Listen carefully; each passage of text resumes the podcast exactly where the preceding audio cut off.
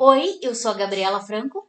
E eu sou o Thiago Cardim e esse é o Imagina Se Pega no Olho, um podcast gravado na sala de casa com notícia, opinião e muita, muita chacota.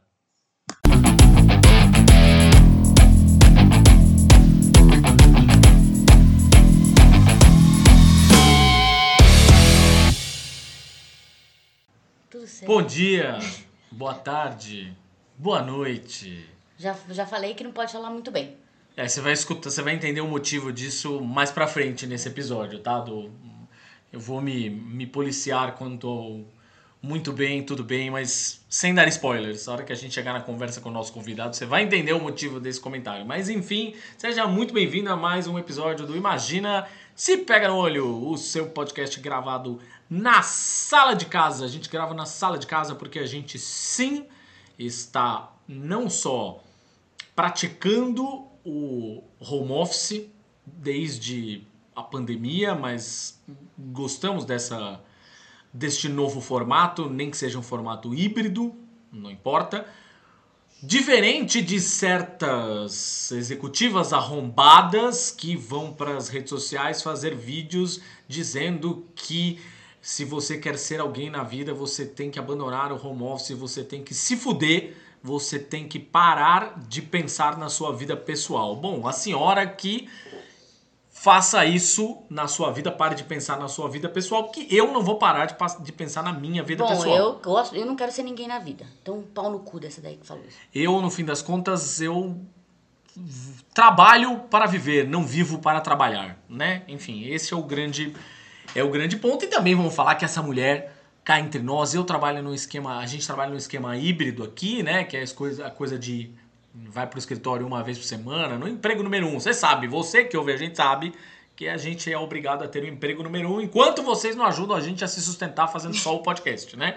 Mas enfim, Por favor, ajude a gente a sair do emprego número um. mas eu trabalho nesse esquema híbrido e eu vou falar que o que eu trabalho, como eu disse no Twitter, o que eu trabalho num dia, esta mulher arrombada, ricaça do caralho, não trabalha em uma semana, talvez até em um mês.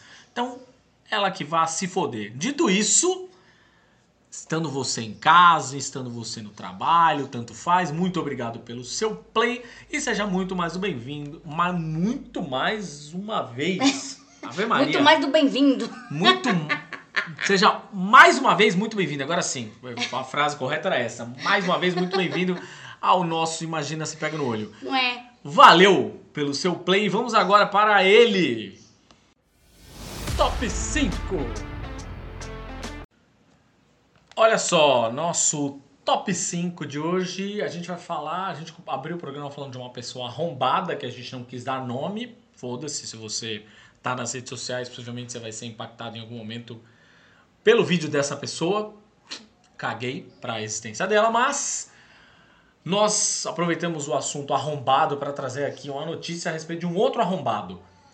O Darren Aronofsky, que bom, se você assistiu o filme A Baleia, talvez você possa achar ele um pouco arrombado mesmo. A gente já teve até aqui um episódio falando sobre gordofobia com o Vini Vieira lá do Cinema Aqui. É, E a gente falou justamente né, com ponto de partida sobre o filme A Baleia, então você pode dizer que o Darren Aronofsky é arrombado ou não, mas não é especificamente sobre ele. O Darren Aronofsky é, vai fazer uma cinebiografia, isso foi anunciado essa semana, uma cinebiografia de ninguém menos do que Elon Musk. Elon Musk que acaba de ser o alvo, inclusive, de uma biografia em vídeo, em vídeo, em formato livro, perdão, é, escrita pelo Wal- Walter Isaacson, que é a mesma pessoa que escreveu aquela clássica biografia do Steve Jobs lá atrás, que tem a capa branca e tal, não sei o quê. Ele escreveu uma biografia sobre o Elon Musk. É, Assim, vejam vocês, teve muita gente falando, ah, porque vai ser um filme na pegada que o David Fincher fez pra a rede social lá, falando do Zuckerberg, não sei É, o ou quê. então do, do, do. do cara da Apple lá. O... Qual deles? O Steve Jobs? Steve Jobs. Ah, não, mas calma. Steve Jobs tem filmes e filmes, né? Ou seja, tem aquele filme que é estrelado pelo Ashton Kutcher, que é uma bosta o filme, apesar do Ashton Kutcher ter ficado idêntico ao... E tem o filme que é feito pelo Danny Boyle, que é o Michael Fassbender como Steve Jobs, que ali sim a gente tem um retrato mais crítico né? Ou seja, não é uma babação de ovo ao Steve Jobs. Eu, honestamente, se o ponto de partida do Aronofsky for o livro do Isaacson, não, não vai ser. Vai ser uma babação de ovo. Vai ser uma passação de pano fodida. Então, a gente resolveu aqui prestar a nossa homenagem, dizendo top 5 pessoas que mereceriam uma cinebiografia muito mais do que a porra do Elon Musk, tá? Então a gente vai começar aqui falando por um brasileiro, de um brasileiro que mereceria muito mais uma cinebiografia, que é o Redson. Você não conhece o Redson? Agora vai conhecer o. Deveria conhecer. O Redson é o falecido vocalista do Cólera. É talvez um dos nomes mais importantes do movimento punk no Brasil.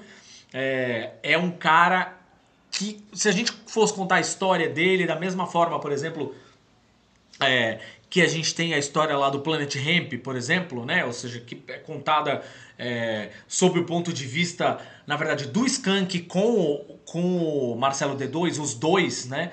É, já falecido, né? Um dos fundadores, o Skank, um dos, dos fundadores do, do, do Planet Hemp, já falecido, mas ali tem a história que é menos a história da banda e mais talvez a história de um cenário, uhum. né? Ou seja, do, do ambiente contemporâneo que fez surgirem aquelas bandas ali do começo dos entre o começo e a metade dos anos 90. Um que valia também, agora me lembrei, você falando, Chico Science. Exato, pois é, enfim. Chico Science super valeria ter uma cinebiografia. Eu adoraria é, ver uma cinebiografia do Chico Science. Pra caralho. E toda essa, toda essa efervescência do, do movimento do Mangue Beat. Exato. Maravilhoso. Olha, e da mesma forma, se você vai contar a história do Redson, você pode contar tranquilamente a história do movimento punk no Brasil, o nascimento do movimento punk no Brasil, aqui, lá nos anos 80 e tal, as tretas com é, os skinhead nazistas, a treta com os. É, com o, a galera do, do metal e tal, que tinha aqui na Galeria do Rock, enfim, daria um filme muito mais legal. Aí a gente, por falar em punk, aí a gente vai ampliar um pouco essa conversa, a gente vai falar. Tem um cara que já participou de muitos filmes, inclusive. Ele tem lá uma faceta ator, é, mas é um cara que mereceria demais que a sua história fosse contada, porque a história dele ajuda a contar a história de uma série de outras bandas. Não dá para falar, por exemplo, de Ramones, não dá para falar talvez até do próprio David Bowie, inclusive. E do movimento punk também. E do movimento punk Lá no fora, geral, é. sem falar de Iggy Pop, que por, com toda a justiça do mundo é chamado de Godfather of Punk.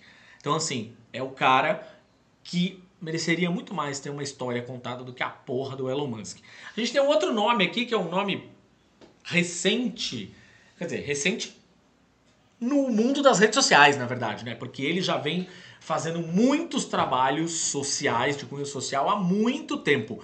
Discorde você da religião dele ou não, e no meu caso tem uma discordância considerável, mas estamos falando aqui do padre Júlio Lancelotti que enquanto você está aí destilando ódio, quer dizer, você não, você que está ouvindo esse programa, graças a todos os deuses e demônios, não é esse tipo de pessoa. Ainda bem, se você é esse tipo de pessoa, desliga o programa agora que você não é bem-vindo aqui.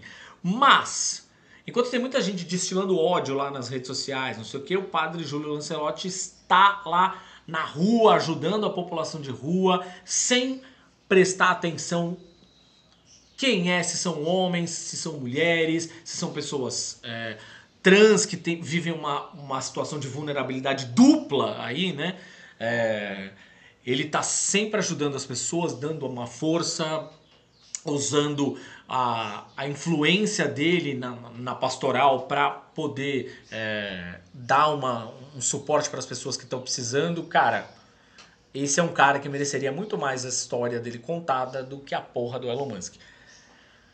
Aí a gente tem Carolina Maria de Jesus. Nossa, queria muito um filme dela. Carolina Maria de Jesus. Carolina Maria de Jesus, para você que não sabe, deveria saber, é uma escritora é, que vem de uma origem super humilde. Ela escreveu um livro que é um soco, um livro escrito em folhas avulsas de caderno, porque era o que ela tinha em mãos, basicamente, com uma caneta e folhas avulsas de caderno, né? Ah, é no passado, então foi na máquina de escrever porra nenhuma, assim. Ela, é, a mão. é uma mulher que sustentou os filhos da forma que conseguiu, passava fome, lixo. é, catava lixo. é, e ele escreveu um livro que é um soco no Quando você vai ler, ele foi recuperado com a ajuda de um jornalista, acabou sendo publicado e tal. Chama Quarto de Despejo. É um. Assim, é, é o tipo de coisa que é. E é para mesmo, na verdade, né? Assim, é, te deixa você que tem- vive uma vida de, de privilégios, não importa o tamanho dos privilégios que você tenha, maiores, menores, tanto faz, mas você que vive uma vida de privilégios, você vai uh, engasgar ao ler aquilo, e a ideia é essa mesmo, tá? Então, Carolina Maria de Jesus merecia muito mais uma cinebiografia do que a porra do Elon Musk. E para completar aqui, nós já tivemos um filme sobre o Paizão. Já temos um filme sobre o Lula. Mas tem alguém, na verdade, que talvez merecesse um filme até mais do que ele, inclusive, que é Dilma Rousseff. Sim, mãe. Mãe precisa de filme. Ou seja, uma história contando mãe. a trajetória de uma mulher que A gente já tem, na verdade, é um documentário, né? É, que é exato, um recorte exato. por conta do golpe de de 2016, isso. 2016, que foi golpe sim, se você ainda não se certificou de que é golpe, você tá, sei lá onde você tá, né? Mas enfim, tá na puta que pariu, espero. Mas é, acho que uma cinebiografia da vida da Dilma, que foi, na verdade, é, torturada, foi presa, lutou na ditadura, guerrilheira. Guerrilheira, exatamente. Então tem toda uma história riquíssima aí dela que a gente não tem nem noção do que ela viveu. Valia muito, valia muito um, filme de Primeira mulher presidenta. né? primeira mulher presidente do do Brasil. Brasil aqui. Então é isso aí, merecia muito mais do que a porra do Elon Musk. Eu tenho absoluta certeza que você que está ouvindo a gente aí do lado, do outro lado, deve ter outros muitos nomes que você acredita que fariam muito mais sentido ganhar um filme do que um bilionário arrombado com uma fortuna que surgiu de diamantes de sangue, de exploração de diamantes na África do Sul, A troco de vidas africanas lá, que Pois trabalham pra é, isso. né? E esse cara hoje tá aí arrombando tudo que ele é, pode, basicamente, inclusive manipulando uma rede social para que ela funcione a bel prazer dele, dando abertura para que a extrema direita e extremíssima direita, inclusive entenda aí fascistas, nazistas e afins, possam ter o seu sua liberdade de expressão garantida. Veja só. É. Esse cara merece um filme? Porra nenhuma. Assunto da semana. Muito bem, estamos gravando. É, Olha, tenho, vou falar uma coisa. Quero aproveitar o começo dessa nossa gravação com o nosso convidado especial para dizer o seguinte. Eu. Vai ser uma merda, porque a partir de agora eu vou me policiar. E isso é uma bosta. Mas. Um ouvinte desse podcast me disse que é para eu reparar que toda vez que eu coloco para gravar essa porra, eu falo muito bem. Ah, muito bem, é verdade, eu, viu? Eu não Agora- falo muito bem, falo muito mal. É, Tá uma aqui, merda. É, tudo uma merda, inclusive tá mesmo, mas enfim, a gente não quer trazer isso para vocês. Pois é. A gente Já traz, basta o mundo já ser uma merda e a gente não quer trazer um. a gente traz de vez em quando quando o tema do programa é outro, né? Aí É. as pessoas, a gente fala sobre assuntos variados aqui, e às vezes quando a gente vai falar de política e coisas afins. Aí é que- impossível não falar que tá uma merda. Pois é, É. pois é. Mas enfim, quis só fazer esse momento, essas aspas, Então momento mude seu- desabafo. Vou, É, vou-. Mas agora eu já falei, né? Eu tenho que falar, eu tenho que começar a falar. Você fala sempre isso aqui, você está querendo me silenciar. Ai, Jesus. Pode falar sempre que você quiser, amor. É porque eu que aperto o botão eu falo muito bem. E aí já falei. Inclusive, agora o muito bem de hoje já tá falado. E como esse programa aqui é esse esquema, a gente colocou para gravar, Tá vai ficar. Tá querendo me calar. Vai ficar, eu não vou editar. Seguinte, a gente vai falar de crise. Mas não a crise global, a crise. né? Daí a gente fala em outro programa. Vocês falam em outro programa. A gente vai falar sobre crise. Crise envolvendo super-heróis. Crise nas Infinitas Terras? Crise nas Infinitas Terras? Não, não é. Ah. é a Crise outra final? editora. Crise de identidade? É, cri... quantas crises já tivemos? Mas a gente não vai falar de crises da DC, a gente vai falar de crise na Marvel. Para falar sobre Crise nas Infinitas Marvels. É, no fim das contas, queridas infinitas Marvels, porque a gente agora tá com a Marvel aí MCU. focadíssima na coisa do multiverso. É. Enfim. Bom, vou explicar exatamente qual é o- a ideia da conversa aqui, mas antes quero apresentar o nosso convidado especial que está aqui, já se, já se pronunciou, já falou, enfim, já esteve aqui algumas vezes conosco, é de casa, é da família. Estamos com. Vou, vou apresentar ele igual o Roberto apresenta no Fala Animal. Leonardo Vicente, o Bud. Buddy, especialista em crises nérdicas. Especialista em crise, é gestor de crises do universo Gestor de crise. HQ, da HQ. Ave Maria, gestor de crise é foda. Gente, seguinte.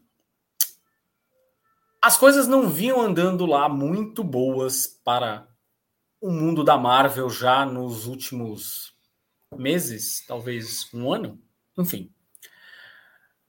Saiu recentemente uma matéria enorme que deu o que falar é, na Variety, que é um, uma publicação especializada no mercado de entretenimento americano, que fala justamente sobre o momento delicado que a Marvel vive. Quando a gente está falando aqui de Marvel, é bom que se entenda, nós não estamos falando da Marvel Comics, nós não estamos falando dos gibis, nós estamos falando da Marvel Cinemas e MCU, séries de TV, né? O, a Marvel Studios, né? O, o domínio do homem do boné, Kevin Feige.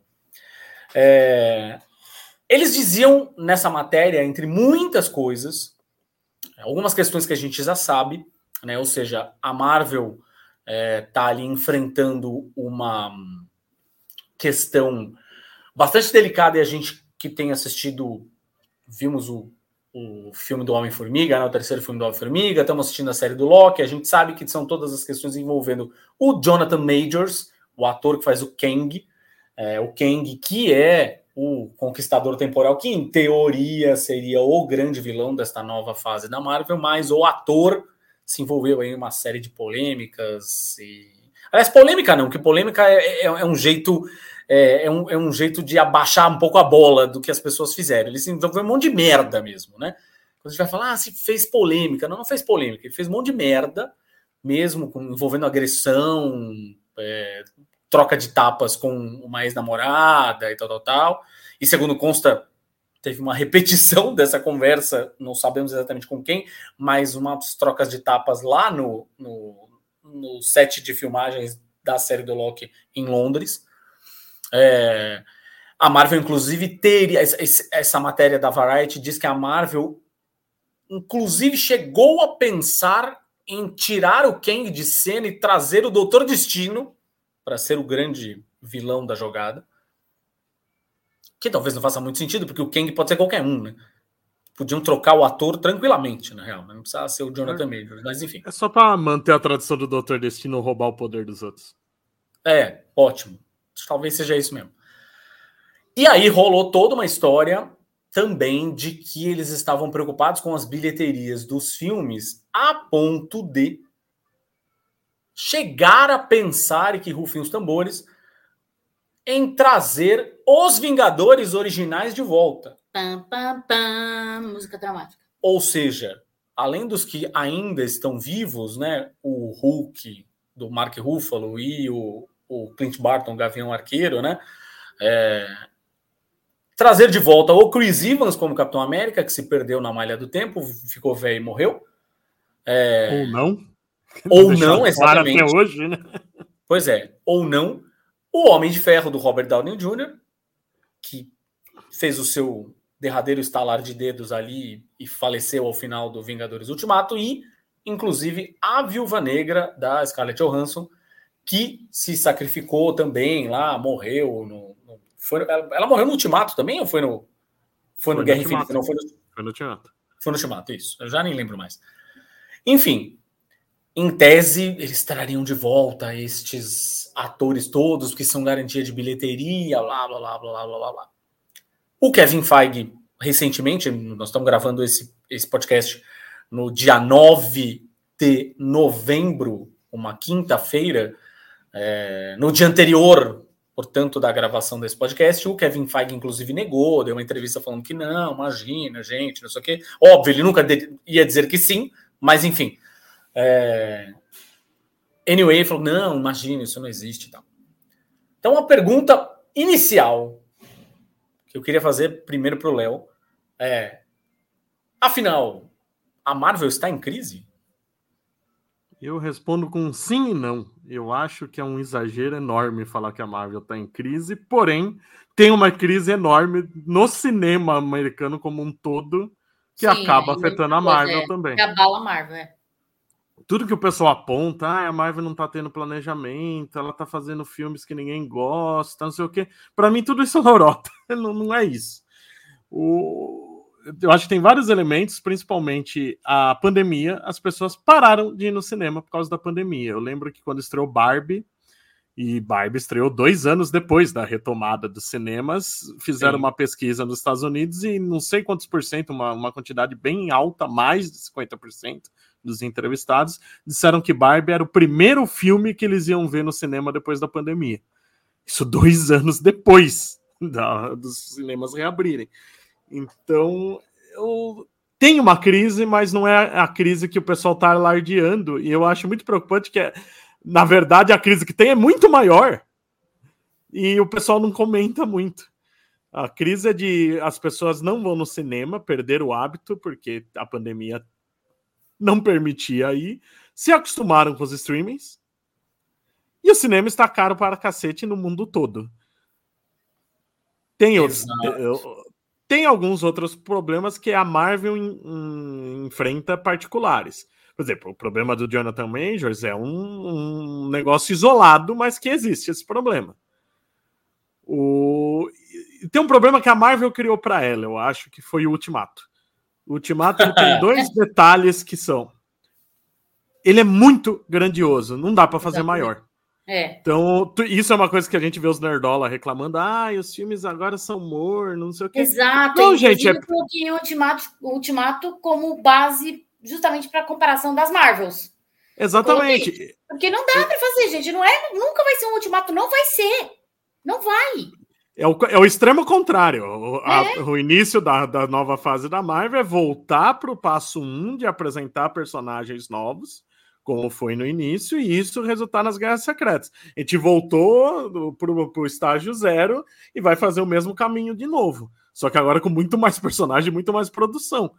E Ultimato também tem outro problema que é é uma cara de final. Eu acho que muita gente sente aquilo como uma conclusão porque foi feito desse modo. Eu acho que foi um erro da Marvel ter feito desse jeito tem, tem uma cara de, de bom, não tem mais para onde ir daqui. Deu. É, é. Tem uma cara de despedida, né? De encerramento. Exato. Na, aquela, aquele pós-crédito com as assinaturas dos caras, tudo, pô, é, acabou, né? Tem uma cara de que acabou tudo ali, né? Porque eu acho que esse é o problema. Porque todo o resto eu, eu vejo um exagero enorme. Ai, meu Deus, todas as séries são ruins. Não, cara, de todas as séries que teve até agora, só Invasão Secreta que é muito ruim. O resto, cara, Cavaleiro da Lua e Miss Marvel tem alguns problemas e eu adoro todas as outras. Os filmes, para mim, são os mais problemáticos de ver essa galera que reclama que tem aquele nerdola que tá puto porque as Marvel são três mulheres, tá puto porque Eternos tem uma mulher sur, surda muda. É, é, eu acho que tem mais nerdola reclamando do que o problema em si. A bilheteria não, não Independente é... dos problemas, né? Mesmo é, que não tivesse problema, ia ter nerdola reclamando. Exato. A bilheteria tá sendo um problema, mas não é porque os filmes da Marvel pioraram. Todos os filmes estão sendo assim. A gente vê o Missão Impossível, que todo mundo que viu adorou, é uma franquia que sempre fez sucesso e não se pagou. E todo mundo estava esperando que ela fosse uma das grandes bilheterias atuais. Antes da pandemia, a gente tinha uns 10 filmes no ano que estavam batendo bilhão. Qualquer coisa estava batendo bilhão. Até filme ruim dos Transformers estava batendo bilhão. E agora, em 3, 4 anos, a gente teve uns 4 filmes que bateram bilhão. 4 ou 5. Então mudou o modo. O cinema precisa mudar como um todo. O filme não pode ser tão caro, que é um grande problema para um filme de super-herói, porque é o tipo de coisa que é cara. é difícil. A Marvel não está buscando. Eu acho que a, o, a, grande crise da Marvel é que eles não estão enxergando pro, os problemas que eles realmente precisam resolver. Eles estão olhando para os tá lados errados. Esse ano a gente tá falando, você falou de filme de bilhão, esse ano a gente teve o quê? O Mario e a Barbie, basicamente, né? Só, só. Esse ano foram esses. E desde a retomada teve mais um Doutor Estranho, que é um lixo, o que mostra como as pessoas também reclamam, mas justamente o, o pior filme desse, desse período é o que deu mais dinheiro. Fato. É, é outra questão problemática e eu não lembro, teve mais algum que deu, mas foram uns quatro ou cinco que deram desde a retomada. Então, eu, eu fico meio com o pé atrás do que a Marvel tá fazendo, porque a última vez que a Disney deu ouvido à reclamação, a gente teve aquele Star Wars 9 abominável. Agora, você falou do Doutor Estranho, tem uma questão, é verdade. É, é um filme que, de alguma, fo de alguma forma, ele tem uma promessa de ser, se ele cumpre ou não, se ele ia cumprir ou não, enfim, são outros 500 mas tinha uma promessa de ser uma coisa tipo Ultimato, né? Ou seja, vou reunir herói pra caralho de diversos multiversos. Óbvio, a gente sabe que teve muita gente que se convenceu que iam aparecer algum. Tinha absoluta. Tom Cruise! É, tinha uma galera que tinha certeza absoluta que eles iam aparecer. Bruce Campbell de Balder. Quem? O Bruce Campbell de Balder o Bravo. Tinha todas essas é, loucuras na época. É, o, o, Tom Cruise de Homem de Ferro. Teve, teve gente que estava convencidíssima que o Nicolas Cage ia aparecer como um motoqueiro fantasma. Enfim, tinha gente que de verdade estava, ó, vai rolar. Tá, tá, tá, claro, tá confirmado, eu vou ver o filme e que saíram frustrados, né? No fim das contas, quando tem aquela cena lá. Que o pessoal tira as coisas da bunda, né? Não que o filme pois seja é. bom, ele é ruim mesmo. Mas o pessoal cria essas expectativas tirando informação da bunda e depois fica decepcionado, né? É, mas no fim, talvez o que tenha justificado a boa bilheteria do, do Doutor Estranho tenha sido isso, né? Ou seja, as pessoas foram lá querendo ver algo de escala, com uma escala talvez um, pouco maior do que a do. Talvez o único filme que as pessoas foram assistir meio que esperando já o que dos recentes da Marvel, né? Meio que esperando, sabendo o que esperar dele, foi o Guardiões da Galáxia, né? O 3. Foi, né? Tanto que é a trilogia da Marvel mais redonda que tem, né? É, foi o que o, o filme, talvez desses filmes de super-herói esse ano, que, que deu mais dinheiro, na real, né? Sim, é. E realmente foi o melhor, né? Dos live action, pelo menos foi o melhor. É, sim, sim. Mas tem. Uh, falar do Doutor Estranho e tal, é, é bom para mostrar essa expectativa das pessoas, né? Que isso é outra coisa também, que já até isso já vem de antes, mesmo quando as bilheterias estavam boas. Tinha essa loucura da expectativa que a gente não entende de onde as pessoas tiram essas teorias malucas e depois se frustra, né?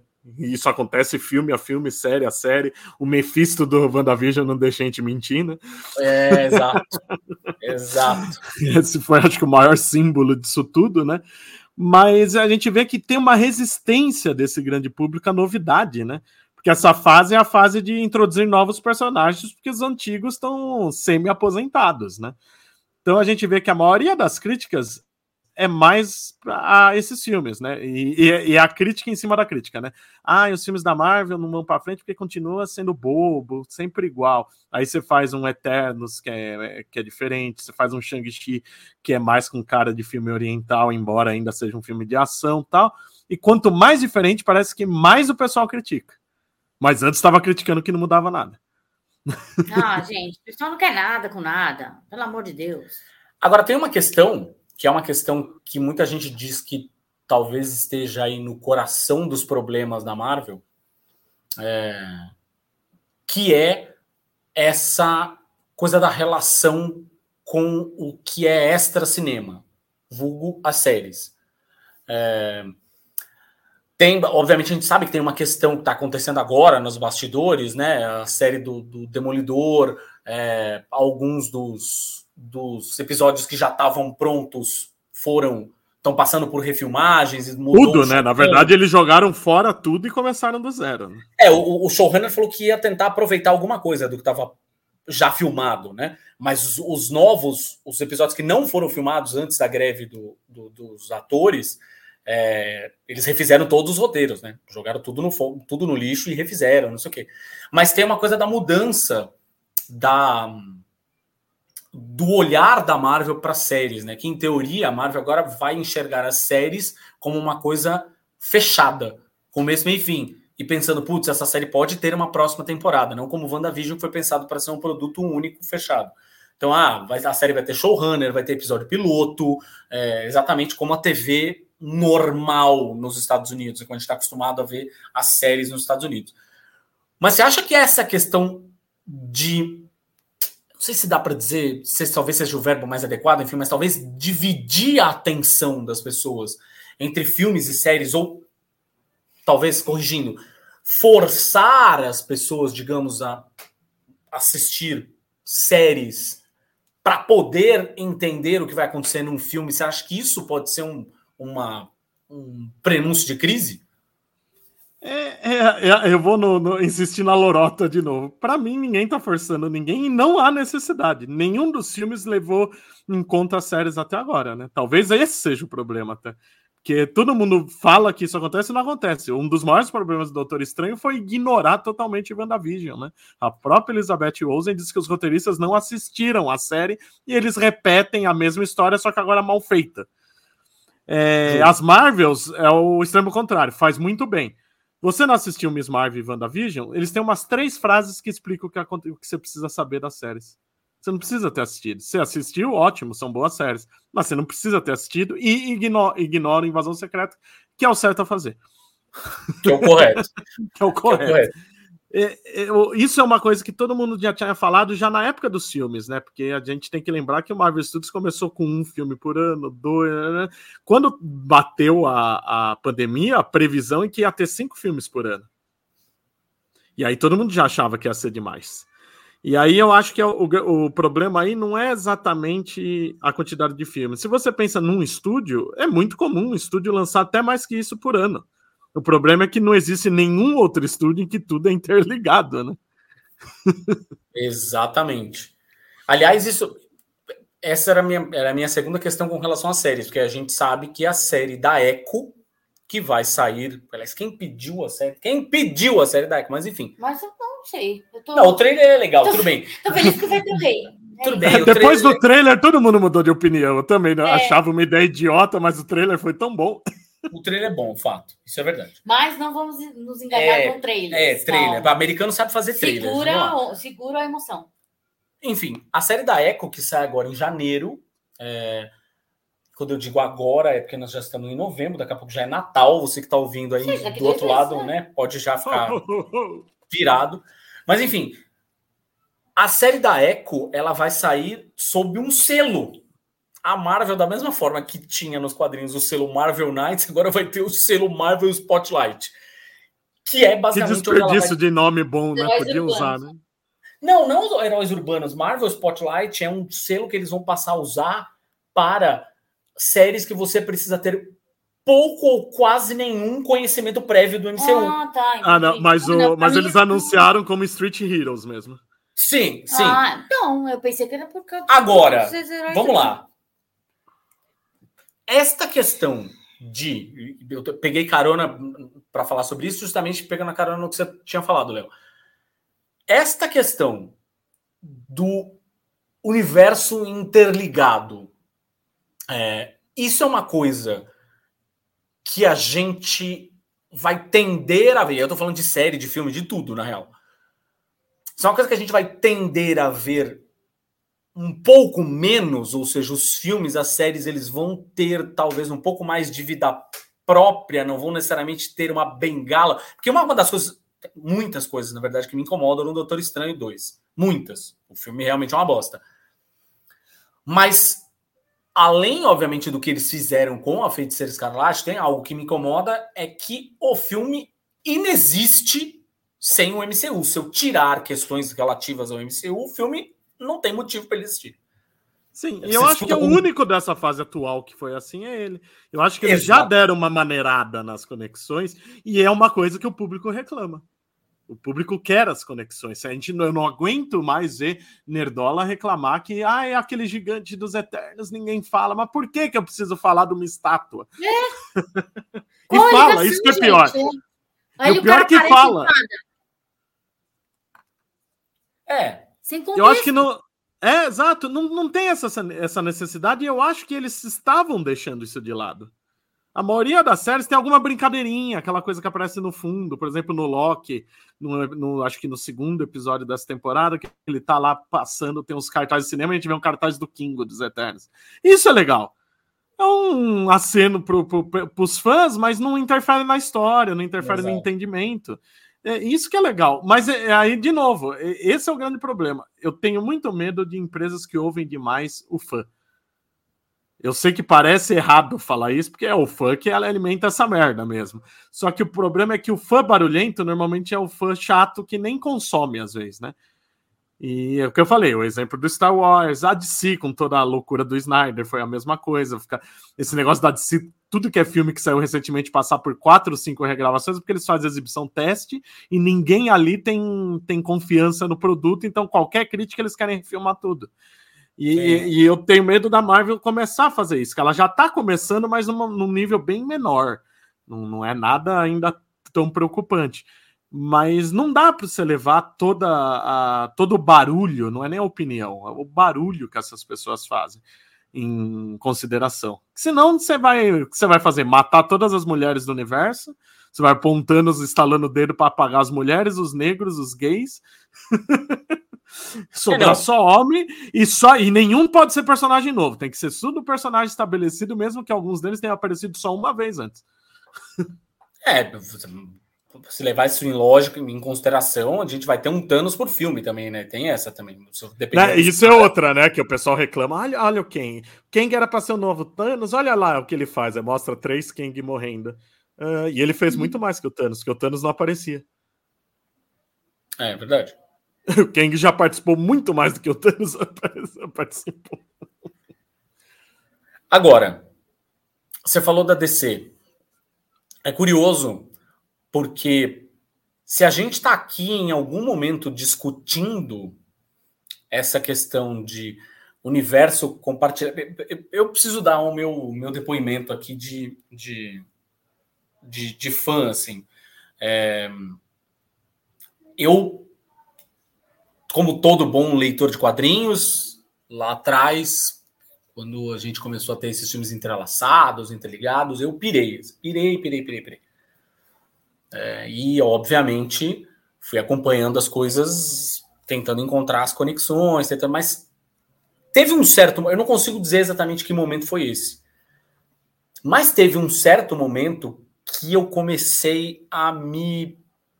Comecei a cansar, talvez, um pouco da necess... extrema necessidade de todos os filmes, e agora com as séries, enfim, precisarem um referenciar o outro necessariamente. Assim. Talvez seja um dos motivos pelos quais eu gosto tanto da, da franquia, digamos, da, da trilogia aí dos Guardiões da Galáxia. É... Mas aí a gente estava falando, estava falando da DC. A gente está vivendo agora, portanto, um momento em que, da mesma forma que a Marvel tá, deu muitos passos atrás, está reconstruindo né, o, seu, o seu universo agora, né, com os, é, os filmes e séries encaminhando para essa história toda do Kang e tal, multiverso, piriri pororó, a gente tem a DC se reconstruindo aí nas mãos do, do James Gunn. É, a gente fez um episódio muito legal aqui, escute você que não, que não ouviu, a gente fez um episódio muito legal com o André e o Carlos lá da Mansão Wayne, justamente falando sobre o que a gente poderia esperar dessa nova DC no comando do menino James Gunn. Mas você acha que a gente tem aqui um potencial segundo round e equilibrado agora, né? Porque o, a luta anterior não tinha equilíbrio nenhum, na verdade, né? A Marvel estava muito na frente e a, e a DC tentou fazer o negócio todo atropelado, tropeçando, não sei o quê, mas enfim. A gente tem um segundo round dessa luta ou simplesmente cada um vai tentar construir o seu universo da melhor maneira possível e sem necessariamente ter essas dependências de universos intercompartilhados e afins. A DC a gente sabe que vai ter, né? Que de qualquer forma vai, as coisas vão ser compartilhadas de alguma forma também. Né? É, o GAN promete que isso será feito de uma maneira mais orgânica, né? Que é tipo, hum. você vai entender que se passa no mesmo universo, mas não vai precisar ficar assistindo tudo. Hum. E eu acho que ele consegue fazer isso bem. Eu acho, eu acho que essa é a ideia. É, é isso que tem que ser. Quando é necessário, você vai ter heróis se encontrando cedo ou tarde, ou na estrutura da Marvel que o fim da fase é a grande saga, tal. Isso vai acontecer. Mas é que nem você falou, não é para tudo ficar dependendo, um, um projeto ficar dependendo do outro. Tem alguns filmes uh, que, que a gente vê, que olhando até para o passado do, do Marvel Studios, que eles só existem como uma etapa para chegar em Guerra Infinita barra Ultimato. Era de Ultron é isso, cara. Você introduz o Visão com uma joia e explica as outras joias, que é, é uma puta lorota, que elas já eram joias no Vingadores 1, né? Isso foi ideia no, no meio do caminho. E é um filme vazio com um monte de, de, de coisa para tentar interligar. É o Thor tendo a visão das joias para ser a única pessoa que sabe o que tá acontecendo e isso no fim nem servir para nada. É, exato. exato, não serviu para porra nenhuma, pode crer. É, é, deixado de lado depois e estragam o coitado do Ultron, que é um puta vilão legal, estragam naquele filme. Mas é um filme que para é, é, um exemplo de filme que foi ele só existiu no calendário porque precisava de algo com o nome Vingadores e de um, de um passo, de um próximo passo para a grande história ser contada. E isso acontece com outros. O próprio Aranha é, sem volta para casa é meio isso. Eu acho que as pessoas se cegam demais com a nostalgia de ver os aranhas e os vilões, e é um dos piores filmes da Marvel para mim. É um roteiro que não, nada faz sentido ali. Teve problemas internos, eu sei, era para ele ter saído depois do Doutor Estranho, que deixaria a história de multiverso talvez ter mais sentido. Exato. Exato. Mas do jeito que foi feito, esse é um que eles, eles precisavam de um filme grande para ganhar dinheiro, eles sabiam que ter os três aranhas junto ia dar dinheiro e precisavam aproveitaram para tentar engrenar o multiverso aí primeiro. Só que saiu de uma maneira totalmente desordenada que eu, eu, eu, eu, sinceramente fico muito puto com as pessoas elogiando tanto filme, que para mim ele é um dos piores roteiros que tem. Nada faz sentido. Tem cenas isoladas muito boas que funcionam, a morte da Tia May, as cenas com Octopus e o Duende, mas até os Três Aranhas não tem uma cena marcante dos três juntos. É tudo desperdiçado ali. E porque precisa começar a saga do multiverso problema é esse. E aliás, a Marvel também, se, se tem uma coisa que tem para criticar que ela não tá fazendo direito, é apresentar o conceito de multiverso, né? Porque eles apresentam isso e viagem no tempo junto. São dois conceitos diferentes que cada um é complicadíssimo. Você mostrar os dois ao mesmo tempo se misturando é um horror. E em cada. Isso era uma coisa também, né? Que, que, que eu queria levantar assim, que se for parar para pensar, em cada um deles, ou seja, o Doutor Estranho, o Homem-Aranha, a série do Loki. Cada um deles apresenta o multiverso de uma forma particular, assim, né? Não necessariamente está integrado, assim, né? Não, não está nada integrado, né? A gente não sabe, por exemplo, o Loki, por envolver mais viagem no tempo, a gente não sabe se o multiverso que está aparecendo no, nos outros filmes é porque é por causa das ramificações que surgiram no Loki ou isso já existia antes. Quando você muda o multiverso, ele mudou no passado ou ele mudou agora e surgiu agora? Nada disso está sendo explicado, é tudo muito jogado. É. Na série do Loki, tudo bem. O, o, jeito que é trabalhado eu acho um pouco melhor, porque na primeira temporada fica definido: ah, tem as regras da VT, e no fim da temporada a gente vê que as regras é tudo mentira do, do Kang. Então ali fica mais aberto para sua interpretação. Mas um dos grandes problemas é que os outros filmes querem pôr as regras a ferro e fogo. E isso não está sendo bem trabalhado. É, se tem uma coisa para criticar a Marvel no momento, é isso. É, a, toda essa a, a, loucura do multiverso não está sendo bem desenvolvida. Isso sim, eu concordo com qualquer crítica que falar. Tem um. Você consegue enxergar, na verdade, que a Marvel, isso é óbvio, quando qualquer entrevista, ele dava até mais entrevistas do que dá hoje, né? É, mas qualquer entrevista com, com o Kevin Feige, é, ele tenta deixar claro, talvez hoje ele, ele fuja um pouco mais daquela coisa do It's All Connected, né? Da, da hashtag que ele usava. A maior lorota de todas, né? Pois é. Mas ele, de qualquer forma, quando ele está falando, ele sempre tenta deixar claro nas entrelinhas que temos um plano. Você acha que existe um. Temos um plano de verdade? A Marvel de fato tem um plano mesmo, um grande plano desenhado, tipo Jonathan Hickman, assim, que desenha. Não, o... né, que faz um, um, negócio cheio de post-it, o caralho, né? Porque o que as pessoas tentam vender é um pouco isso, né? Não, nunca teve. Esse grande plano tem um plano geral. Onde queremos chegar, qual vai ser o vilão. Às vezes nem isso, né? As pessoas esquecem que o Thanos, a cena dele no Vingadores, foi filmada com o filme pronto, porque eles ainda nem sabiam que vilão eles iam usar. o, no, no, o grande plano não existe, tem um plano geral. Tanto que a gente viu muitas coisas mudarem. Alô, filme dos Inumanos, né? Alô, filme dos Inumanos, exatamente. Nossa. Alô, filme dos Humanos, que virou a série dos Inumanos. Deixa pra lá. Alô, as séries da, da Netflix e Agentes of Shield que eram da cronologia não são mais. Eles vão mudando de ideia no caminho. Tem um plano muito geral, assim, que é isso. A gente tem a saga do multiverso. Isso vai acabar nas Guerras Secretas. O plano, na real, é esse. Os detalhes vão sendo plantados no caminho. E ajustados também. Claro. Agora, tem uma, uma coisa que eu vi muita gente falando, as matérias que. Depois que, A própria matéria da Variety, essa que eu comentei no começo do, do programa, né? É, e depois, pessoas que repercutiram tanto, a, tanto lá fora, né? Os, os noticiários de entretenimento, quanto aqui no Brasil também, repercutiram com um detalhe, um detalhe pelo menos, era um detalhe que todo mundo usou como boia de salvação, talvez, desta Marvel em crise, não sei o quê, que são os X-Men.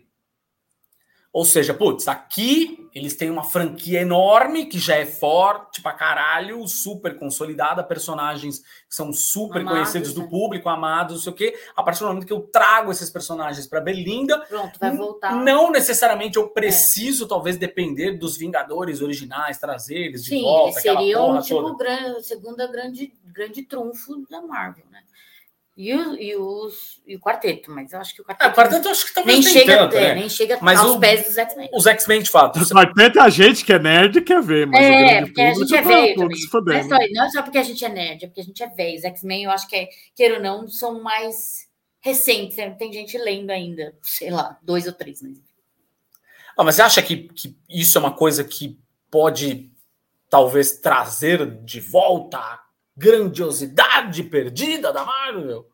Eu acho, tem o potencial para isso. Tem muita gente até critica que a Marvel está demorando tal.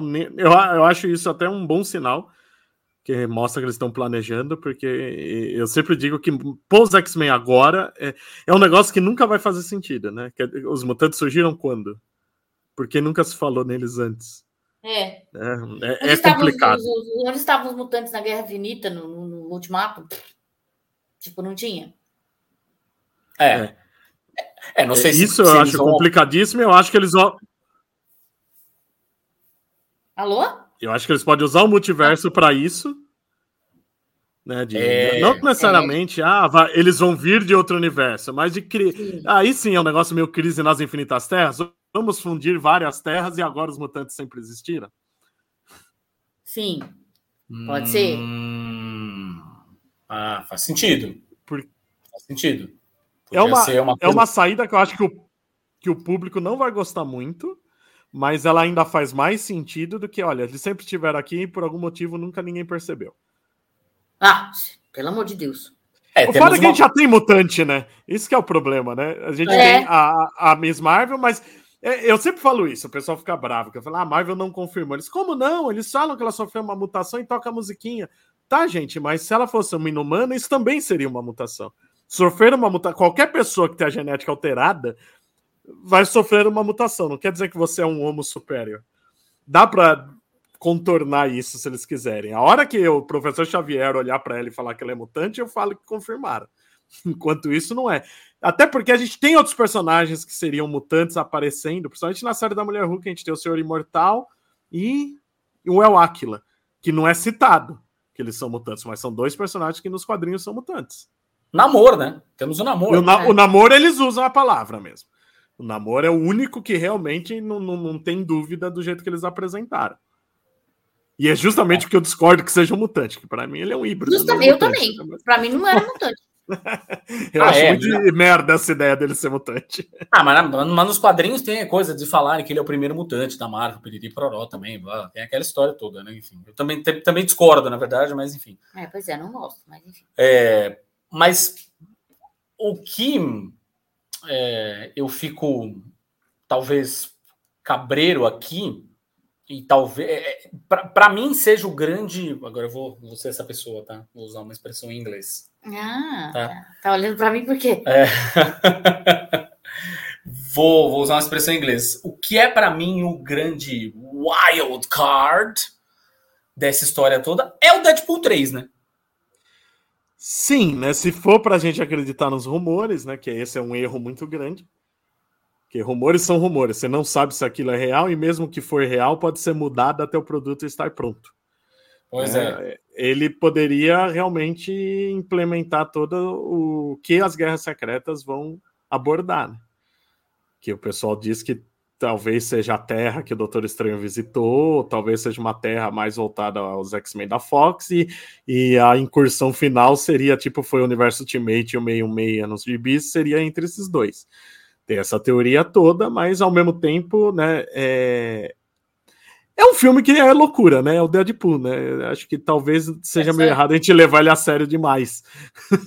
é só um filme do Deadpool, né? É, você, o, o, no fim, o que acontece, né? A, a, quantidade de. Bom, o Deadpool 2, antes de qualquer coisa, já tratava de viagem no tempo, na real, né? É, então tem esse detalhe aí também, né? E, e tá tratando ali com objetivos cômicos, basicamente, né? Não tem um Cansa até a de si, né? É, é. Pois é. Pois é, assim, não, não tá tratando com, ah, vou criar uma, uma, uma grande colcha aqui. Não, é tipo, ah, legal, usei porque a piada fazia sentido e tá tudo bem. Mas o. Mas eu acho que o que deixa as pessoas meio cabreiras aí é, no fim das e alimenta essa fogueira dos rumores aí, é a presença do Hugh Jackman. Sim, o Hugh Jackman, a Jennifer Garner, né? E sabe-se lá quantos mais, né? Que os outros são rumores, né? Esses dois estão confirmadíssimos. Mas eu acho que vai ser uma grande homenagem ao que foram os filmes da Fox, mais do que qualquer coisa. Não vai ser uma brincadeira com aquilo. Eles, eu acredito que vão aproveitar alguma coisa para as Guerras Secretas, mas não acho que ele é o próximo grande passo da história, sabe? É, o, o filme em si, né? O filme do Deadpool, é, pode crer, pode crer, sim. Eu acabei de ver uma notícia de que vai ter um cachorro, um cachorro lá, o Dogpool. O Dogpool. tá correto. Um cachorro completamente destruído, esbudegado, esfacelado. Não, ele existe, ele existe nos quadrinhos. o, eu sei. E, o, e o, a foto. A, a, foto, foto que o Ryan Reynolds postou, coitado daquele. Ele tá muito mais fodido do que o do quadrinho. Não, né? porque assim, nos quadrinhos ele é fodido, mas caralho. eu fiquei, eu fiquei Esperando pelo Redpool, que é o é Deadpool Zumbis Marvel. A língua pra fora, sabe? A língua torta ainda. Ele, assim, né? nossa, ele é muito cagado, fora. coitado do cachorro. Feio demais. Feio demais. Agora, sobre o, A gente tá falando aqui, né? A Marvel, o grande. Bom, X-Men pode ser talvez a grande saída da Marvel, salvação. né? A grande boia de salva, tábua de salvação, aí não sei o que, pedir pororó, mas obviamente a gente sabe que já até me perdi nas datas. Copa 2025, o próximo Vingadores? Por enquanto, sim, mas eu acho muito provável que seja adiado. É. A gente, obviamente, sabe que a Marvel tem aí programados dois filmes, não na falta de um, são dois filmes dos Vingadores, que são a, o grande nome deles, né? Enfim, quem vão ser esses Vingadores, aí é outra conversa, né? Então, a primeira coisa, você de fato acredita, talvez, nessa coisa da Marvel querer trazer os, os atores originais de volta? Os atores eu acredito, eu acho que não necessariamente são os personagens, devem ser eles de outras terras. É, é pode crer. O multiverso. Eu acho permite. muito funcional. Eu acho muito funcional isso, tudo bem. Não, não vejo problema nenhum nisso. Até os atores que estão poderiam aparecer em outros papéis. isso seria até divertido. E, é, e, tem aquele rumor também, né? Que um filme vai mostrar uma equipe de Vingadores mais dos personagens que a gente já tem, que seriam a evolução natural da equipe fracassando. E aí o segundo, uma equipe multiversal salvando tudo. Né? Tem esse rumor hum. também por aí. Hum. Que faz sentido para mim, mas de novo, né? Rumor é. Gente, o rumor a gente só fala se gosta ou não. Ele não tem base nenhuma normalmente. Mesmo quando falam que tem. E aí eu, eu entro na pergunta do aquilo que a gente vinha entendendo como é, uma possibilidade, aliás, possibilidade não, não é uma possibilidade, é um, é um, a gente vinha entendendo até o momento, pelo menos, como uma, uma, uma coisa cravada em pedra, vai acontecer. Agora a gente já não sabe, né? Enfim. É... Bom, não vou falar nada porque o, o, o, filme das Marvels estreou agora, então não vou soltar spoilers. Mas é... tem toda a questão de ah, teremos os jovens Vingadores aí, teremos a Miss Marvel, teremos a Gavião Arqueira, teremos a filha do Homem-Formiga. Patriota. Patriota. Você acha que isso é uma coisa que de fato está nos planos deles ou é a gente que em algum momento começou a dar isso como certeza? Eu acho que tá. Não é coincidência eles terem apresentado esse monte de personagem quase que em seguida um do outro. Só que eu acho que tem ao mesmo tempo o pé atrás que eu falo de eles nós deles ficarem preocupados demais com as críticas, né? Uma das coisas que as pessoas mais reclamam é de personagens adolescentes. Os Nerdola esquece que eles têm uma mentalidade inferior a esses adolescentes e não gostam deles. E muitos desses personagens, o Patriota é negro, a Miss Marvel é muçulmana, né? A gente sabe como esse pessoal adora isso. Eu acho que a Marvel pisou no freio eu acho que existia muito esse plano, e até porque são atores adolescentes, é o tipo de plano que você tem que acelerar, não pode demorar muito, senão acontece nem o Stranger Things, que todo mundo ficou gigante, né? eu, eu, tudo, já tá indo, já tá indo pra, pra, Como é que fala? Já tá indo pra casa de repouso já. É, daqui a pouco eles estão mais velhos que os Vingadores originais.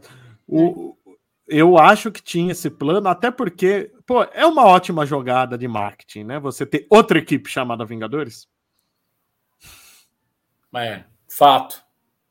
Fato. Continua sendo Vingadores aí. É, cê, aí você vai conseguir fazer em dobradinho os filmes, né? Você faz o dobro de filmes dos Vingadores. Eu, eu, eu acredito muito. A série da Gavião Arqueira, mais do que tudo, acho que foi a, que para mim é uma das melhores séries e de novo os nerdolas odeiam. Nossa, eu adoro. eu amo. Eu adoro. amo. É uma das eu só não digo que ela é a mais criticada porque existe a Miss Marvel, mas, o, mas os nerdola odiaram e para mim é uma das melhores. Caraca, a Miss Marvel... As duas, tanto a Gavião quanto a Miss Marvel, são ótimas. A Miss Marvel eu acho os vilão meio merda, mas para mim é o único problema da série. Na verdade, a, a, a Miss Marvel, os vilões são totalmente irrelevantes. Totalmente são. irrelevantes. Porque a série é sobre ela descobrir que ela é Miss Marvel. Ponto. Sim. Foda-se os. Eu gostei que você falou isso, Gabi, porque isso é outra coisa da, daquele negócio de ah, histórias diferentes, agora tem o spotlight, que pode ser mais violento e tal. E às vezes eu acho que a Marvel perde oportunidades em querer fazer exatamente o, a mesma forma. os homens se batendo, é. que eles sabem que o público gosta. A Miss Marvel é uma série muito mais sobre descoberta do que sobre hominhos se batendo, e justamente quando é hominho se batendo, que cai. Cavaleiro da Lua é o mesmo problema, é um, é um drama psicológico que quando tem a parte super-herói é fraca. É. Falta aí, coragem em abraçar o que, a história que você quer contar. Mais criticada que Mulher Hulk, que quer ter porrada, mano. Tem porrada pra caralho Mulher Hulk. Mas mesmo assim foi criticada. Porque, ai, não, a mulher Hulk, não, não, porque não era, passava tinta é, CGI, é, ficou feio. Ah. Ué! Ela transa com o Demolidor. Transa com o Demolidor, não pode. O Demolidor transa, é errado isso. Nossa, tem alguém Onde que transa. Onde já se viu? Se é alguém que transa nessa Marvel, é o Demolidor. E a Mulher Hulk. Os dois, né? É. Na verdade, né? Enfim, gente, vamos lá, né? Os dois personagens. Não leu quadrinhos, é pois isso. É. O... Esse ano, com o lançamento das Marvels e o encerramento do, do Loki, que aqui no Brasil, inclusive, se dão no mesmo dia, que é o dia que a gente está gravando esse podcast, né? É... A gente acabou o MCU. Ou ainda tem alguma coisa a ser lançada? Porque eu fiquei em dúvida, confesso, sobre a, a segunda temporada do Arif. Ela tá sem data, mas a janela de lançamento é o primeiro trimestre do ano que vem. Tá, beleza. E tinha o X-Men 97 que era para ter saído esse ano e também sofreu atraso. O que, que a gente tem previsto para o próximo ano que a gente pode esperar alguma coisa muito legal da Marvel. E aí, falando especificamente da Marvel, né? Olha, Eu, sinceramente, me deu até um branco agora, que tá mudando tantas desgraças das datas. Mas em série, a gente já começa com Echo, que esse trailer deu uma animada boa. É. A E- próxima e é um série. padrão- é um padrão diferente, né? Que vai ser todos os episódios de uma vez só, né? Isso é uma coisa que eu tô vendo. Ah, isso quer dizer que eles desistiram da série. Não! Eles viram o potencial da série. Ela é uma série de uma personagem menor que vai funcionar muito melhor assim. É, e eles não vão tentar ficar segurando, na verdade, semana após semana até aparecer o rei do crime o demolidor, né? Na real. É, eu, eu achei uma puta escolha acertada nessa. É, faz muito, mas muito mais sentido assim. Aí, em seguida, deve ser o Arif, né? A, a gente vê que é, os produtos estão atrasados. essas séries animadas deram uma atrasada que até os produtos já saíram, né? O Arif já vazou algumas coisas. X-Men 97 já saiu Marvel Legends, já saiu Pop Funko. Camiseta, já tem camiseta. Não, É. Dicas tem camiseta já até. Era pra eles terem saído mesmo, mas não foi o que aconteceu. Aí no cinema que eu tô, tô tentando lembrar que o Blade vai sair em 2050, no ritmo que vai, né? Ave mas, mas tá lá ali. O filme do Capitão América é ano que vem, né? É ano que vem. Esse ano que vem, com a Sabra nesse momento Ai, geopolítico, eu Não, eu não eu duvido acho nada que que eles tirem ela do filme. É, é capaz de tirarem Elas vão- ela do eu acho que eles filme. vão tirar ela do E filme. eu acho que é, já mudou o nome, né? Já mudou o nome porque Que bom, né? Super problemático, exatamente, que era a nova ordem mundial, super problemático, que nada mais é do que uma teoria antissemita aí do- dos, dos protocolos, sabe, Sião. E aí eles tiraram esse nome, eu falei, ufa, que legal. Mas eu pensei, muito antes da guerra estourar, eu pensei, falei, cara, por causa das merdas de Israel, eu pensei, puta, não era um bom momento para pôr, pra pôr a Sabra Agora nesse então. Agora? Nossa, tô Mas eu vou dizer que esse filme eu tô com um pé muito atrás, né? Porque quem tava falando da fase atual, para mim as continuações foram as coisas mais fracas.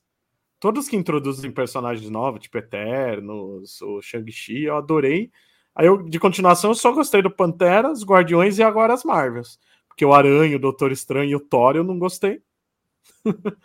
e o Capitão tem vários elementos aí. E todo esse elemento geopolítico cagado, que são escolhas bem erradas que a Marvel fez.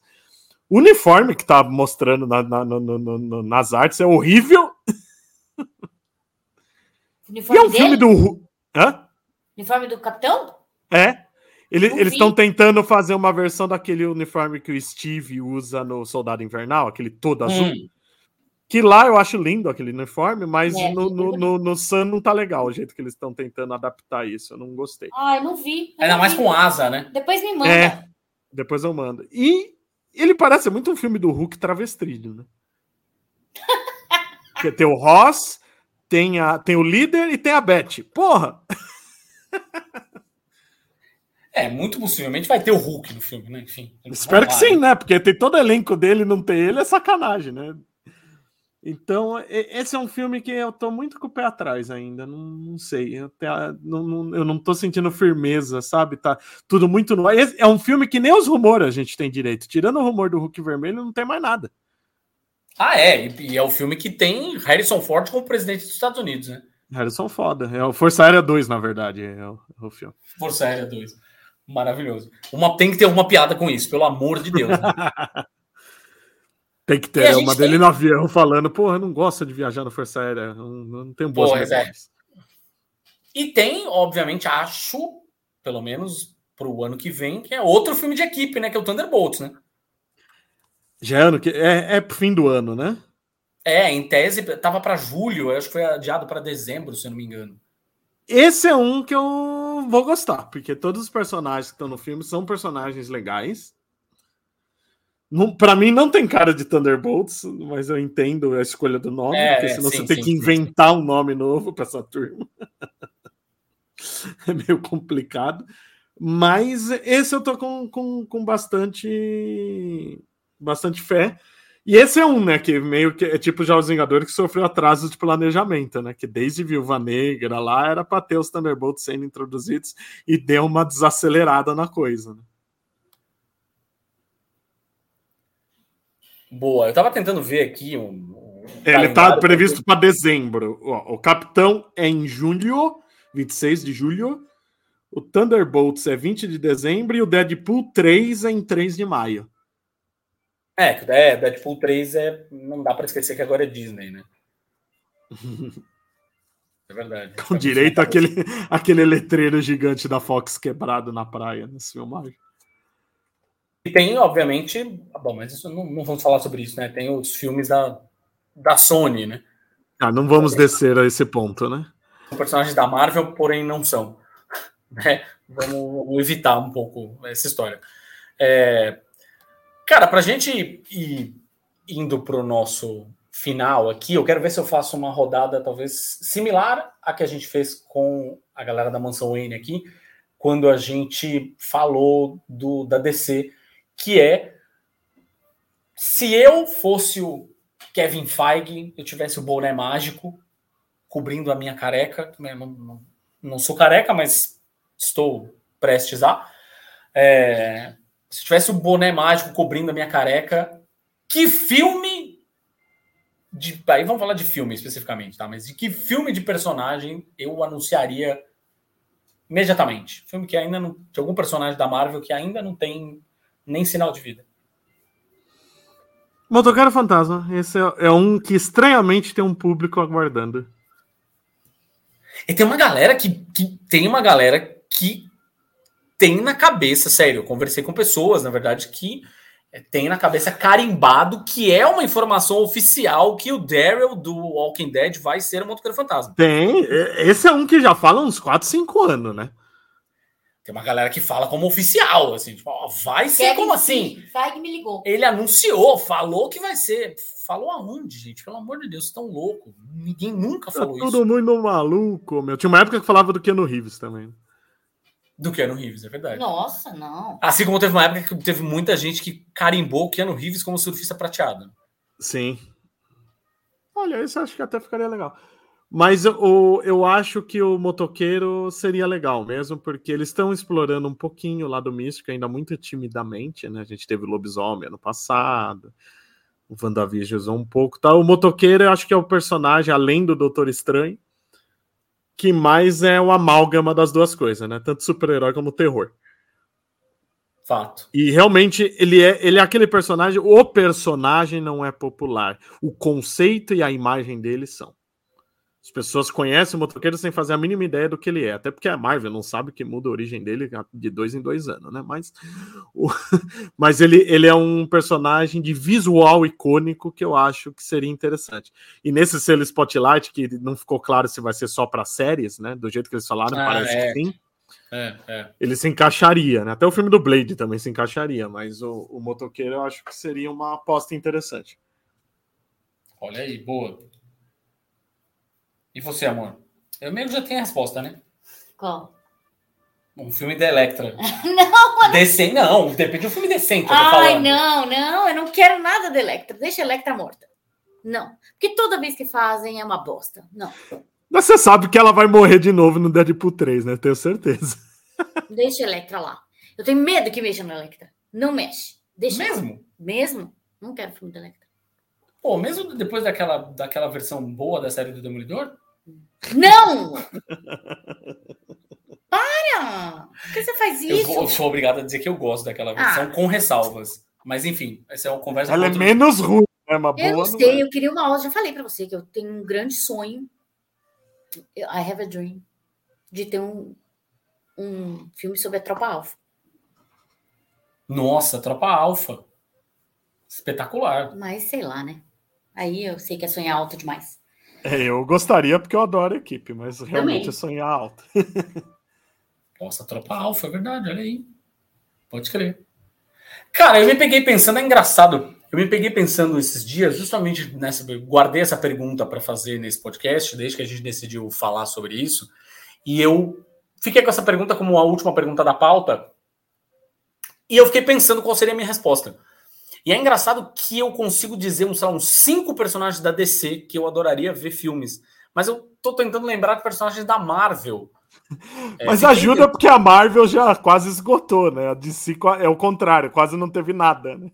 É, e mesmo os personagens mais, sei lá, tipo, óbvio, vou, vou descontar aqui o Homem-Aranha, que é o meu personagem favorito, mas É, sei lá, Gavião, Gavião Arqueiro, que eu adoro. Porra, tá lá e ainda teve a série que eu adorei e tem a Gavião Arqueira que eu gosto tanto quanto o Gavião Arqueiro. Perfeito. É, aí tem, sei lá, o. Acho que talvez. Eu falei aqui no, no Surfista Prateado, que é um personagem que eu adoro. É, talvez fosse um, um, um, né, um, uma possibilidade aí de, de filme.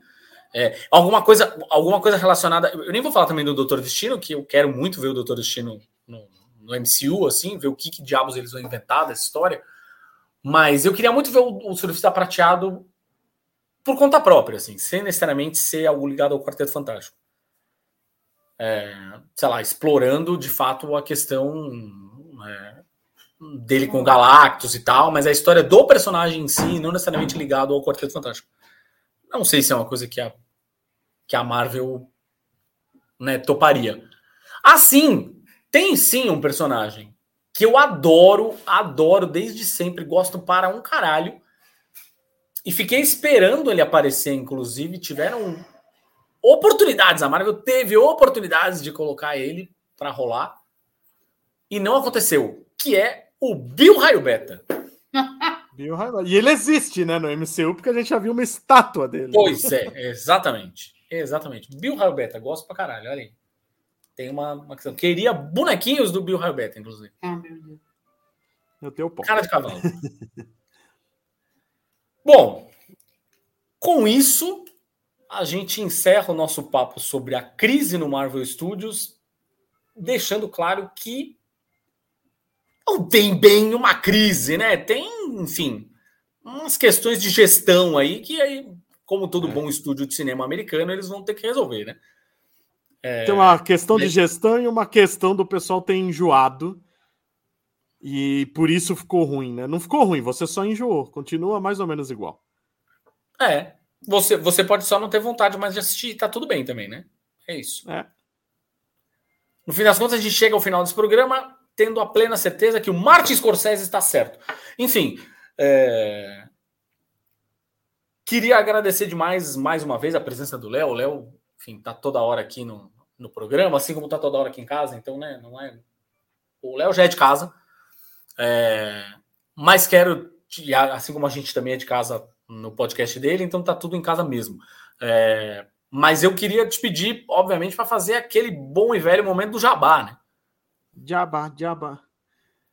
Bom, visita lá o falaanimal.com.br, que tem notícia pra cacete de tudo isso que a gente falou aqui e muito mais.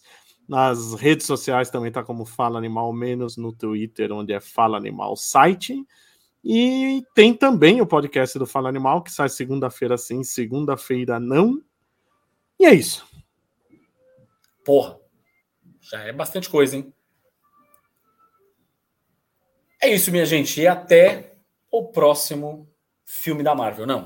Fiquem tranquilos que tem, tem, tem podcast antes disso, tá? O filme da. Os, e vocês? A gente quer saber dos nossos, nossos ouvintes. Qual personagem da Marvel você gostaria de, de que houvesse um filme? Olha aí, fica a pergunta. Responda nas nossas redes nas sociais. Nossas redes sociais. Twitter, Facebook, Pô, eu queria Instagram. Um filme tal, eu queria um filme de não sei o quê. Do Deus Pô. da Mata. eu amaria um filme do também do, do, do Surfista Prateado, que é um dos meus é um dos meus personagens prediletos da Marvel. Mas ia ser um filme cabeçudíssimo. E aí sim os Nerdola ia. Nossa! Ia arrancar, ia arrancar as cuecas pelo pescoço. Ia ser foda. Ia virar o cu do avesso. Surfista prateado. Surfista... Mas gosto de Nerdola virando o cu do avesso. É, a gente tá no novembro. Novembro é, roxo, tá novembro hora azul. de virar o cu do avesso. Tá no novembro azul, novembro azul vira o cu do avesso. E tá tudo certo. É nós. Valeu, Léo. Valeu. Dicas culturais. Dicas culturais. Dicas culturais não vão compreender desta vez filmes e séries da Marvel, que a gente já falou bastante ao longo desse episódio, né? Então, vamos com outras. Vamos, inclusive, em termos de filmes, falar do filme mais recente, daquele que tem sido considerado pelos fãs da Marvel como seu maior inimigo, seu maior detrator. Ninguém mais, ninguém menos do que Martin Scorsese. Martin Scorsese lançou seu novo filme, que não é sobre uma máfia irlandesa, vejam só, não é sobre velhos mafiosos irlandeses, embora na saída do filme eu tenha sido obrigado a dizer pra Gabi que ainda assim, em algum aspecto, é um filme de máfia. Mas tudo bem. Não vou falar mais do que, isso, do que isso, porque senão pode acabar dando spoilers aos mais sensíveis. Nós estamos falando de Assassinos da Lua das Flores, que é um filme. É um, ele deve ficar pouco tempo em cartaz, tá? Porque ele é um filme que é uma produção da Apple TV. Então, em breve ele já deve estar disponível na plataforma de streaming. Mas, de qualquer forma, se você tiver a chance de ver o filme no cinema, veja. Porque é um filmaço. Sim, Sim, é filmaço. maravilhoso, é muito bonito e novamente, apesar da dupla ali ser a preferida do, do Scorsese, Leonardo DiCaprio e Robert De Niro, o Leonardo DiCaprio tá impressionante. Cada, cada filme que eu vejo desse desgraçado, esse moleque, que eu acho, pra, pra mim, ele deve ser chato na me- na medida que ele é bom ator. Porque é- deve ser só. Deve ser isso, porque essa é a maior e pior. é, é, é, de- é, como é que fala? Que é contra ele, que, que, é, que, que pode depor contra ele Ah, sim. né? Defeito dele seria. Porque ele tá simplesmente sensacional nesse filme. Sensacional. É diferente de qualquer papel que ele já, já interpretou. Ele não é o herói dessa vez, né? E nem Ele Não é um galã. mocinho, não é um galã. E ele faz um papel de um cara burro. Então é muito interessante você ver isso. Burro bronco, assim, né? Enfim. Burro, bu- bu- meio que. Meio que, tipo. ingênuo demais, sabe? Até ingênuo ao ponto de ser burro. É, sei lá, e o jeito que ele faz a expressão corporal, que ele tá com o corpo meio encurvado, e a boca, os dentes, cara, é um cara assim que é, a interpretação dele tá brilhante. O, o Robert De Niro tá, tá bem, mas tá interpretando o, o básico que se espera de um ator do, do calibre do, do Robert De Niro. assim. Nada talvez tão fora da realidade, mas o o Leonardo DiCaprio de fato tá excelente. É um filme que muita gente disse, ah, se passa lá no começo dos anos de 1900, né?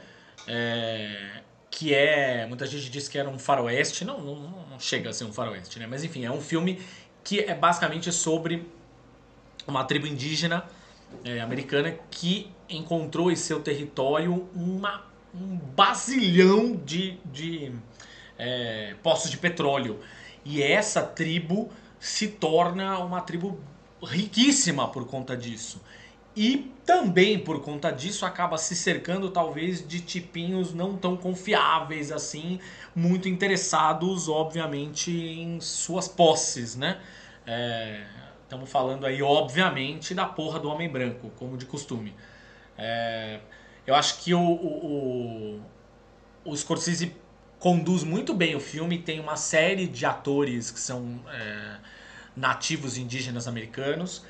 É, e eu acho que ele conduz muito bem o filme sem em nenhum momento querer dizer, olha, eu sei como os indígenas se sentem, mas ao contar a história em alguns momentos sob o ponto de vista do homem branco, ele não passa a mão na cabeça do homem branco, pelo contrário. Sim, saca? Ele é um cara que em um certo momento ele sabe exatamente como fazer a crítica ao, ao, ao jeito que o homem resolveu, o homem branco resolveu se aproximar dos indígenas ali apenas tão somente motivado, claro, por ela, a cobiça. E é baseado num, num caso real. Sim, Tá? é verdade, é baseado, Baseado numa história real. real. É isso. Assassinos da Lua das Flores. É, bom, a gente vai falar de uma série aqui, gente. Série. É uma, é uma série sim de super-heróis, mas não é da Marvel, pelo contrário, é da DC. Ah, acabou de finalizar, assim. ah, finalizar, né? A série foi, foi cancelada. Mas acabou de finalizar a quarta e, portanto, última temporada de Doom Patrol, a Patrulha do Destino. É, tá in- na íntegra agora no HBO Max. Você pode ver as quatro temporadas.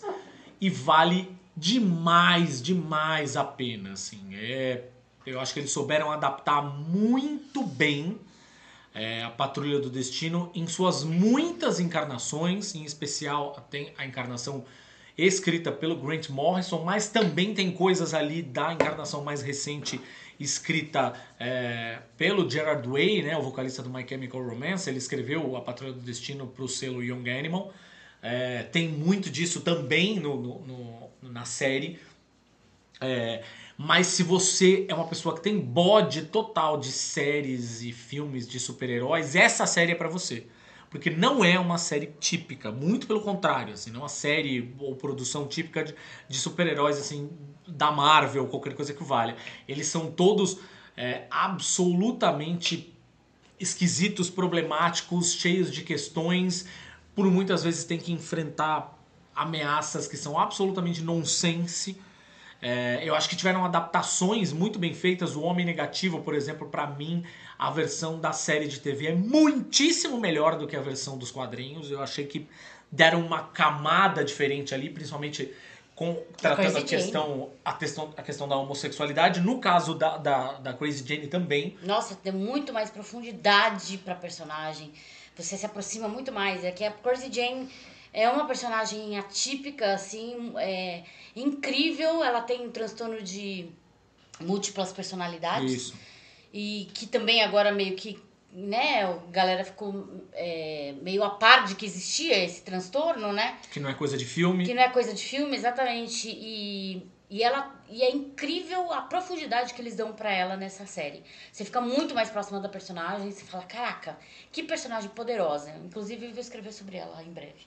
E tem, no fim, um encerramento. Eu acho que eles foram muito felizes no encerramento, assim, porque eles fizeram um encerramento que, por se tratar de uma de um series finale, assim, é, eles não talvez se é, se deixaram seduzir pela coisa de ah, tem um multiverso, as outras séries que eram séries do CW lá, por exemplo, acabaram, então eu posso tentar fazer uma coisa meio mostrando conexão entre elas e tal, para dar um, um adeus para os fãs. Não, não. A série se encerra dando importância e dando o devido adeus para cada um dos personagens mesmo.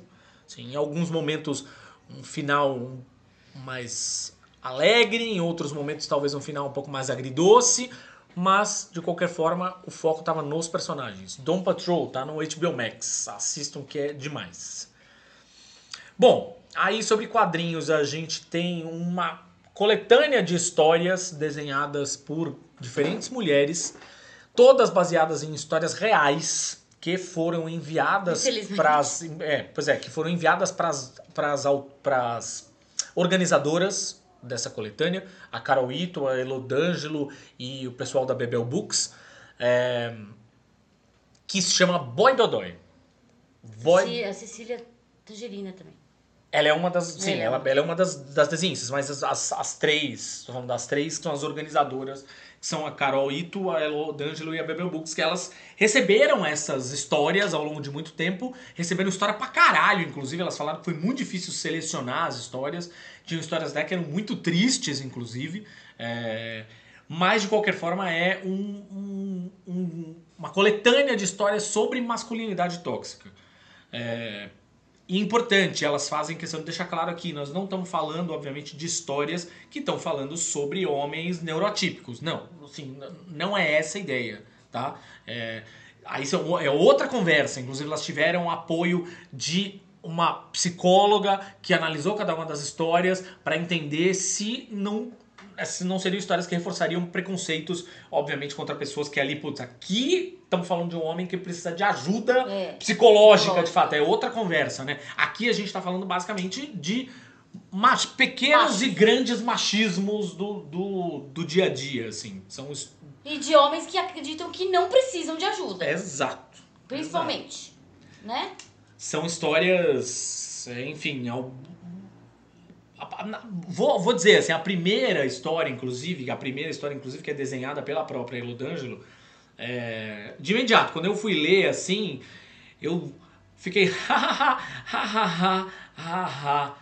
é engraçado, mas ao mesmo tempo é, é um engraçado, mas é um engraçado que te deixa nervoso, sai rir de nervoso, sacar. Tipo, não é possível. É possível, na real.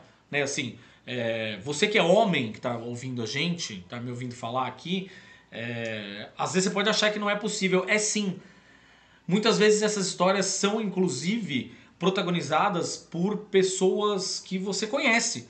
São muitas vezes protagonizadas por amigos, pessoas muito próximas, muitas vezes protagonizadas por você, inclusive, que está ouvindo. Então você vai se identificar, você pode não falar para ninguém, vai guardar em segredo para você no seu âmago, mas sim, você tá ali naquelas histórias. Então, sim, esse, gibi já tá aí disponível em tudo que é, é livraria especializadas, as, as, principais lojas de quadrinhos, na Amazon e tal. É, chama Boi Dodói, não à toa tem esse nome. E aí, o último, nossa última dica aqui de disco, cara, a gente tem vivido uma, uma leva de bandas que tem é, flertado com essa sonoridade mais retrô do rock, né? Então a gente tá falando aí, sei lá, do. É, do Greta Van Fleet, é, a gente está falando do Rival Sons, a gente está falando do Lucifer, a gente está falando do Blue Pills, a gente está falando do Vintage Caravan. São todas bandas que de alguma forma flertam com anos 70, anos 60.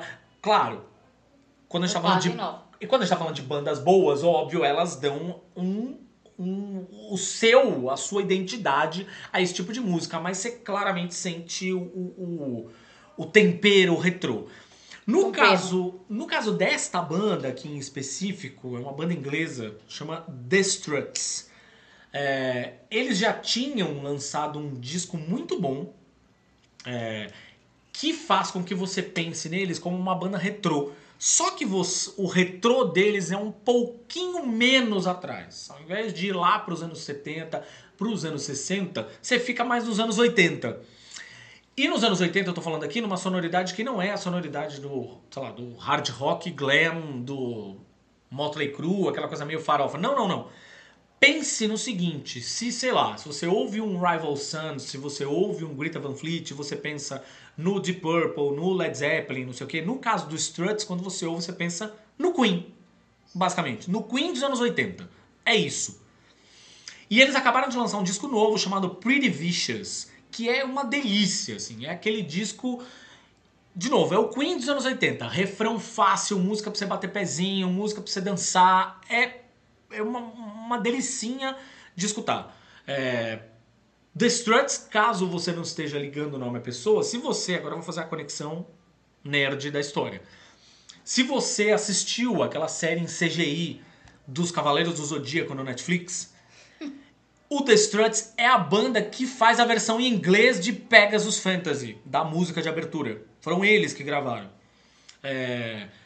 Então você já vai sacar mais ou menos qual é a pegada dos caras. É é bem pop, bem pop. A gente tá falando de um rock, é um rock aqui que é super pop. É, é tranquilamente porta de entrada para quem não está acostumado a ouvir é, rock and roll, inclusive. É bem acessível, bem leve, bem ensolarado. Tá? Dá para dizer que é bem ensolarado, assim. Pretty Vicious do The Struts já está aí em tudo que é plataforma. Obrigado por ouvir mais este episódio do Imagina se pega no olho. Você escuta este podcast em tudo quanto é feed possível. Estamos no Spotify, no Deezer, no Google Podcasts, no Apple Podcasts, na Amazon Music, é só escolher. Ah, é, e também a gente está no Orelo, que é aquela plataforma que inclusive paga a gente a cada play que vocês dão por lá. Ajuda nós a ampliar ainda mais o trabalho por aqui, investindo em vídeos, newsletter, o pacote completo de conteúdo não deixa de seguir também as nossas redes sociais. A gente está no Instagram, no Facebook e no Twitter. Ah, e também temos Imagina Se Pega no Ouvido, nosso podcast filhote, que é um talk show musical com quem vive de música a respeito de suas paixões musicais. Também está aí no seu feed favorito. É só procurar pelo mesmo olhinho do Imagina, só que com duas orelhinhas. E para quem curte cultura pop, a gente escreve sobre filmes, séries, quadrinhos, música, jogos e tudo mais lá no gibizila.com.br. Era isso. Um beijo. Um queijo. E até o próximo episódio.